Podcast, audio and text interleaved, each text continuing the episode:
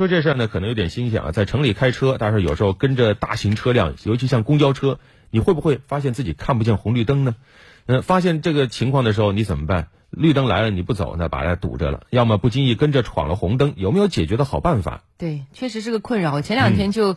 呃，跟了一辆公交车，然后过去之后发现是个红灯，我也不知道自己当时是不是闯了红灯，嗯，就很着急。嗯，很多人都有这样的经验，这样的经历。最近重庆有一个做法非常不错，当地的一些公交车开始试点在车尾外部的信息显示屏上自带一个红绿灯显示功能。这个车尾部的红绿灯显示功能呢，它基本上能跟路口的红绿灯保持同步，所以有了这个提示，后面跟车的司机就再也不用担心看不到红绿灯了。真的有这么神奇吗？我们通过安徽台的报道了解一下。在位于两江新区渔富新城的永和路公交车站，共有六条线路的公交车已安装上了尾屏红绿灯，人们从公交车尾部就能清楚看到前方路口的红绿灯转向和倒计时秒数。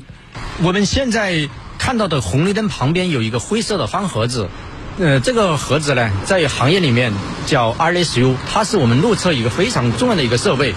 公公交车上呢也有一个通信单元，呃，行业的说法叫 OBU，它和刚才提到的路侧的 RSU 是配对使用的。通过 RSU 呢，可以获取交通信号灯里面的灯态信息以及倒计时的时长，再将它传递给车载的 OBU，从而在公交车尾部进行显示。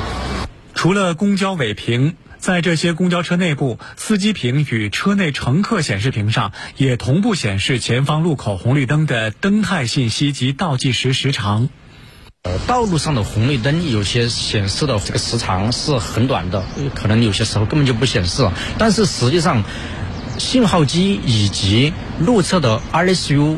车载的 OBU，它都是全程知道我们的倒计时的这个时长的。通过这种智能化的手段，实际上让乘客全过程都知道相关的路口的倒计时的信息。当红绿灯透传技术应用在公交车上后，作为跟车的驾驶员们，既不用担心闯红灯，也不至于浪费掉本来是绿灯的正常通行时间，带来方便的同时，也大幅提升了行车的安全性。其实我们这套系统还有一个黑科技，那就是主动式公交优先通行。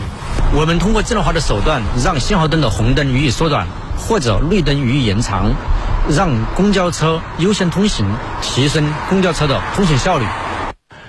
据了解，经过车路协同改造后，公交车红绿灯显示信息误差已缩小至一秒以内，几乎与实际同步。